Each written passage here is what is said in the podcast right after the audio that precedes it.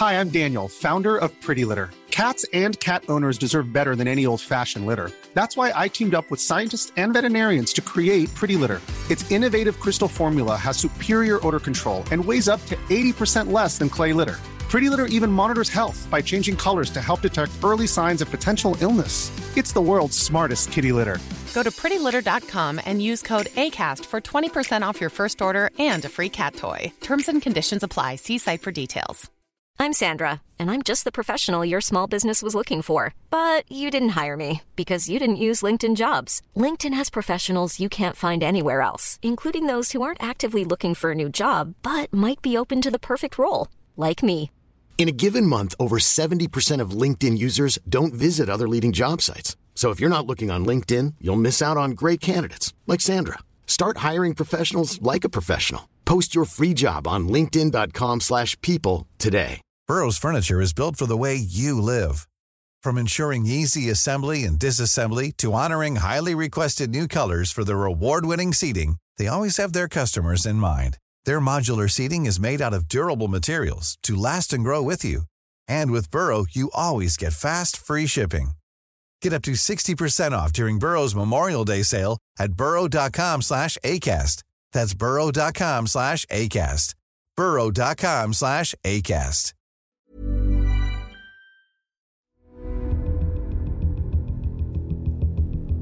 Les histoires du crime Matteo Ferrux.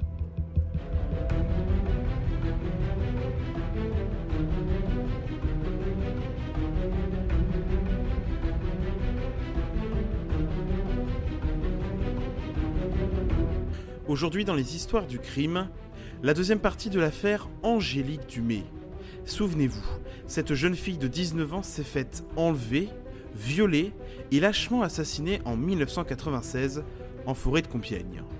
En France, c'est cette affaire qui a propulsé l'arrivée du fichier national automatisé des empreintes génétiques, le FNAEG. Nous nous étions arrêtés au moment où Marie-Pierre découvre qu'Angélique n'est pas rentrée après une soirée passée avec ses amis pour l'anniversaire de Nadège et une fin de soirée passée dans une boîte de nuit située en plein cœur de la ville de Compiègne. Je vous propose de vous replonger dans cette affaire de la fin des années 90.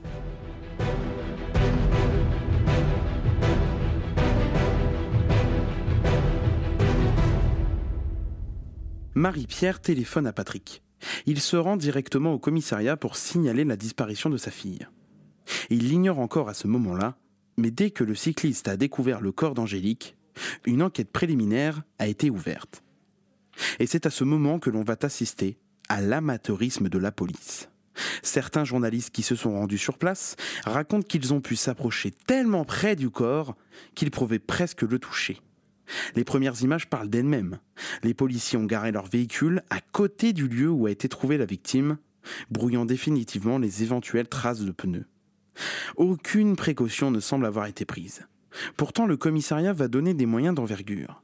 Dès le 13 octobre, 24 fonctionnaires sont sur le terrain pour ratisser les abords immédiats de l'emplacement du corps.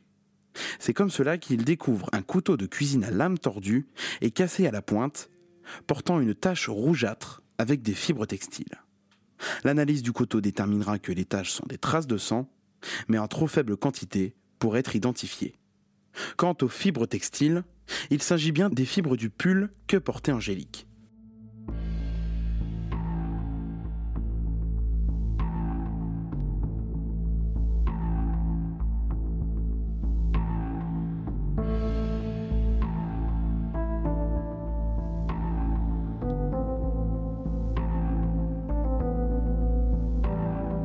Patrick se présente donc en tout début de l'après-midi du 13 octobre 1996 pour signaler la disparition de sa fille. L'officier de police constate que la description donnée d'Angélique correspond en tout point à celle du corps découvert le matin même en forêt. Alors il parle au père éploré, sans aucun ménagement. Votre description, monsieur, elle correspond à celle d'un corps retrouvé en forêt ce matin. Patrick encaisse la nouvelle. Ce fonctionnaire de police, dans son rapport, retracera cet accueil et ajoutera que par décence, les vêtements maculés de sang ne seront pas présentés au père pour reconnaissance.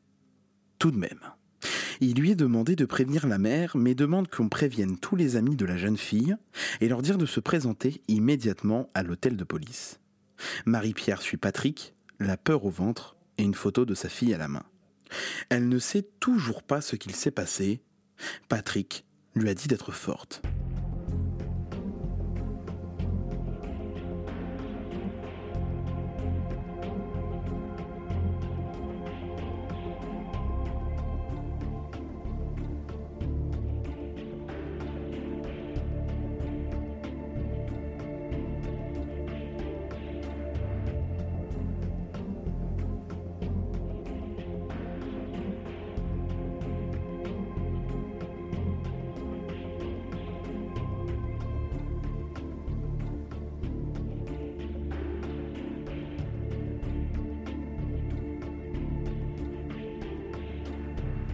Quand Marie-Pierre arrive au commissariat de Compiègne, les locaux ont l'air d'un hall de gare. Les journalistes se pressent sur le perron, le personnel du City Hall est déjà là, et les amis d'Angélique arrivent au compte-gouttes, prévenus quelques minutes plus tôt par un Marie-Pierre. C'est dans ce brouhaha et dans ce milieu que les parents d'Angélique se tiennent debout, au centre de la foule, complètement perdus. Personne pour les accueillir, pour les accompagner dans cette douleur, aucun endroit pour les isoler. Bref, les minutes passent difficilement quand un policier vient voir Marie-Pierre et Patrick et leur demande une photo. Ils entendent alors une autre personne dire ⁇ Oui, c'est elle !⁇ sans aucune forme d'explication. Imaginez la douleur de ces parents qui viennent d'apprendre la confirmation du décès de leur fille, sans accompagnement psychologique et sans aide.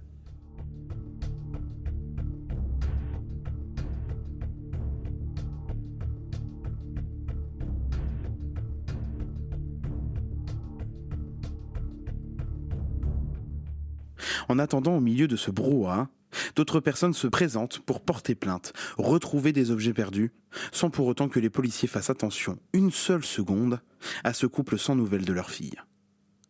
Est-ce que les policiers sont venus voir les parents à un moment? Oui, au bout d'une heure d'attente. C'est un capitaine de police qui se présente à Marie-Pierre et Patrick. Mais là encore une fois, aucune précaution n'est prise pour l'annonce officielle.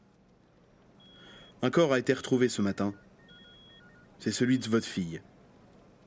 Elle est morte. Angélique n'est pas désignée comme un être humain à proprement parler, mais désormais comme un corps. Alors les parents sont complètement sonnés par cette nouvelle. Une nouvelle fois, les policiers vont commettre une erreur et n'épargnent pas les parents. Un policier entre avec un couteau. C'est évidemment celui retrouvé sur la scène de crime. Il pose la pièce à conviction, entreposée dans un sac en plastique sur le bureau à proximité de Marie-Pierre et Patrick.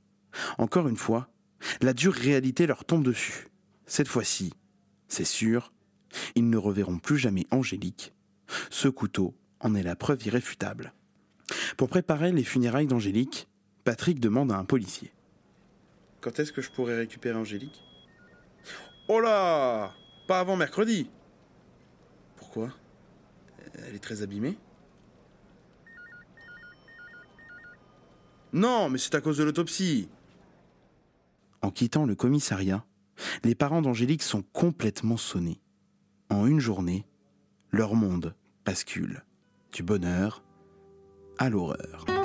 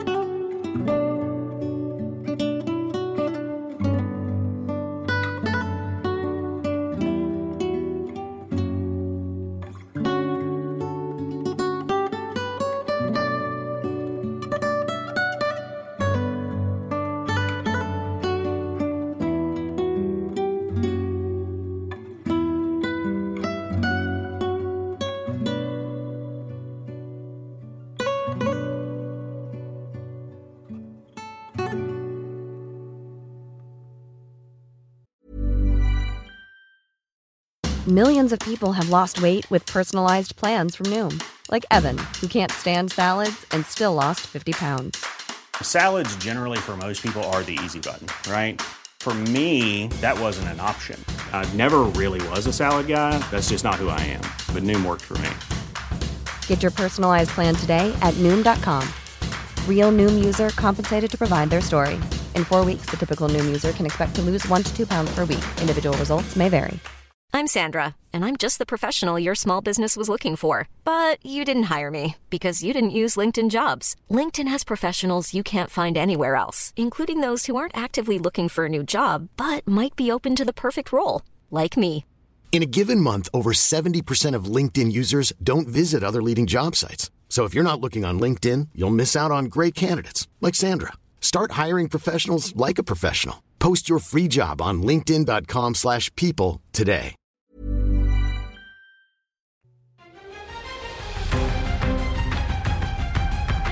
Vous écoutez Les histoires du crime. Pour s'aider, Marie-Pierre et Patrick décident dès le 15 octobre 1996 de prendre un avocat. Alors Patrick et une amie se présentent au cabinet de Muriel Bélier-Kant en espérant que celle-ci les reçoive immédiatement, ce qu'il se passera. Dans le même instant, elle rédige une constitution de partie civile au nom de Patrick, Marie-Pierre et du petit frère d'Angélique pour avoir accès au dossier d'enquête. Ce que Maître Bélier ne savait pas à ce moment-là, c'est qu'elle rédigeait la première page d'un dossier qui allait durer presque 15 ans. Le 16 octobre 1996 marque le dessaisissement de la police de Compiègne au profit de la police judiciaire de Creil. C'est le premier acte du juge d'instruction. Le second sera de demander sur commission rogatoire, c'est-à-dire autoriser une autorité à chercher des preuves pour une affaire, au médecin légiste la détermination du génotype de l'agresseur. Comment se sent Marie-Pierre dans cette histoire? Elle ne se souvient que très peu de la première semaine de l'enquête, car elle a été rapidement placée sous sédatif pour l'aider à surmonter cette épreuve.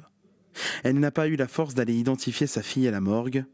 La première fois qu'elle reverra sa fille, ça sera au funérarium, sans avoir le droit de la toucher ou de l'embrasser, car selon les employés, la tête ne tient pas au corps. Alors, elle lui caresse la joue une dernière fois, puis ressent un immense vide. Pendant ce temps-là, les résultats de l'autopsie tombent. Le décès de la jeune fille est dû à des violences par arme blanche.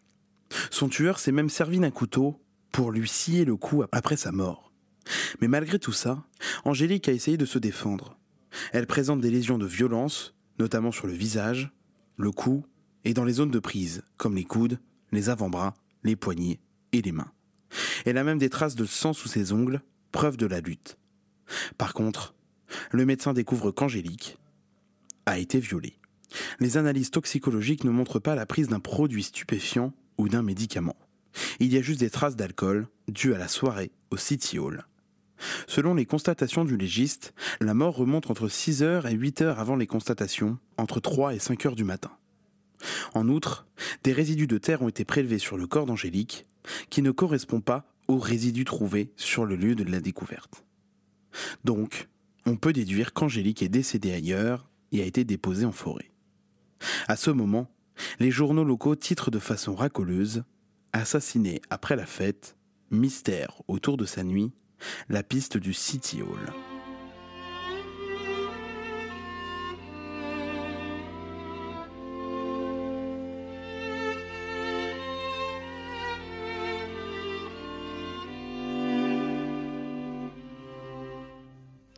Le 19 octobre 1996, c'est l'heure des adieux.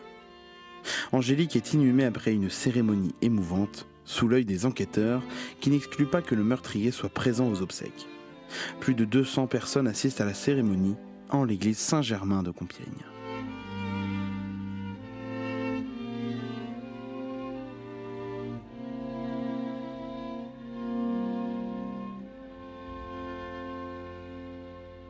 Du côté de la police, les auditions s'enchaînent. Christian et Victor font les frais de leurs interrogatoires soupçonneux. Christian a fait pleurer Angélique et Victor parce qu'il a quitté en dernier la boîte. Car les enquêteurs se demandent si finalement Angélique ne connaissait pas son meurtrier. Les amis d'Angélique sont aussi interrogés, mais les auditions restent vaines. Ils acceptent tous, amis, familles, de se plier à un test ADN pour aider l'enquête et notamment éliminer la piste des proches. Les titres de journaux sont encore plus éloquents et racoleurs. L'un de titres Trois mois après l'assassinat d'Angélique, ses, ses amis compiénois ne l'ont pas violée. Après les proches, les enquêteurs recherchent maintenant toutes les personnes qui ont passé leur soirée au City Hall pour qu'ils se soumettent au test ADN. À partir des facturettes de carte bleue ou des paiements effectués par chèque ce soir-là, les clients sont retrouvés. Tous font l'objet d'un prélèvement biologique. On parle ici de presque 300 personnes, là, encore en vain. À Compiègne, les enquêteurs souhaitent vite faire la lumière sur ce crime odieux. En effet, en ville, la disparition inexpliquée d'une jeune fille à deux pas de la mairie et son assassinat sauvage commencent à faire naître une certaine psychose. Des parents s'expriment, mais ne veulent plus que leurs enfants sortent. Les cafés bruissent de conversation autour du crime d'Angélique. Le nouveau procureur de la République l'assure, cette affaire est pour lui prioritaire, avec tous les moyens disponibles mis à la disposition des enquêteurs. Mais les choses n'avancent pas, les dénonciations par téléphone se poursuivent, chaque piste est explorée, puis abandonnée.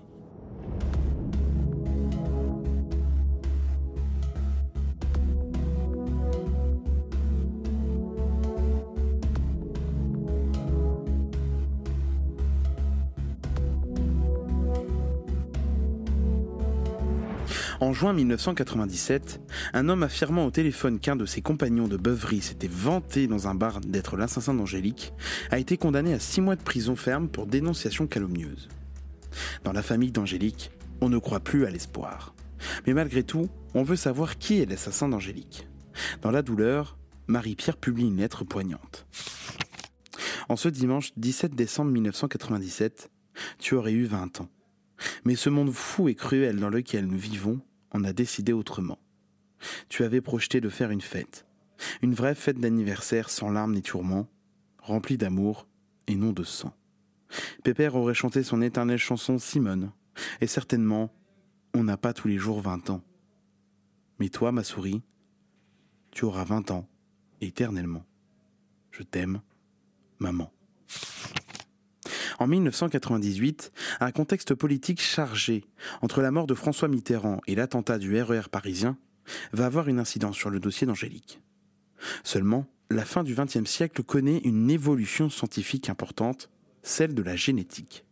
Il est désormais possible d'identifier un individu au travers de son empreinte, qui est unique pour chaque individu.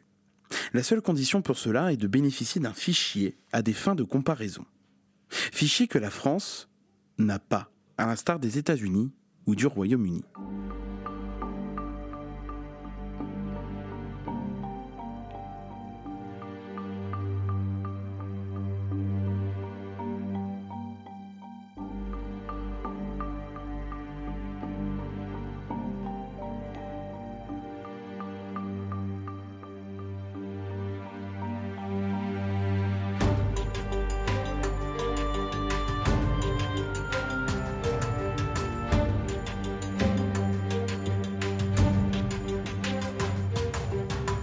De nombreux chercheurs ne comprennent pas ce retard, et Maître Bélier ne le comprend pas non plus, et essaye d'en parler à Marie-Pierre.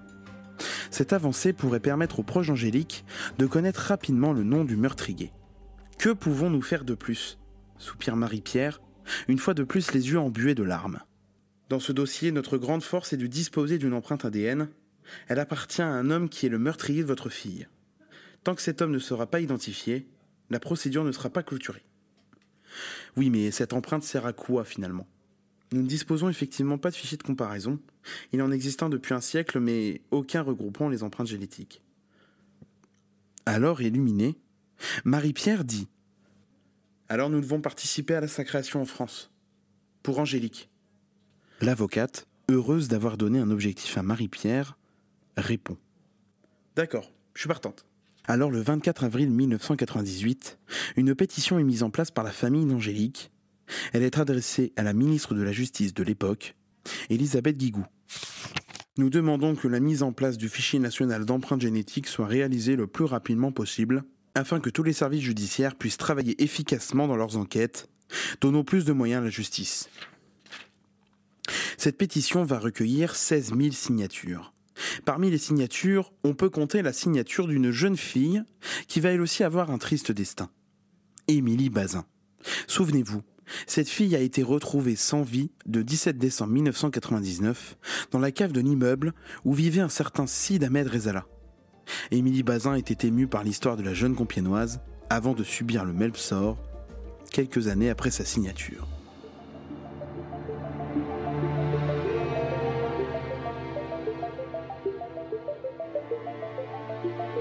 Écoutez d'autres histoires du crime sur toutes les plateformes et sur graphite.net.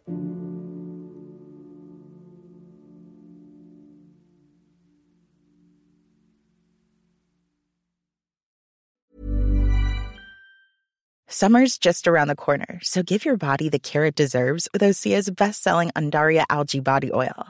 Created by infusing Andaria seaweed in barrels of botanical oils, it leaves skin silky soft and glowing. Plus, it's clinically proven to improve elasticity and deeply moisturize without feeling greasy. It's safe, clean, vegan skincare. Get 10% off your first order at OseaMalibu.com with code GLOW, plus free shipping on orders over $60.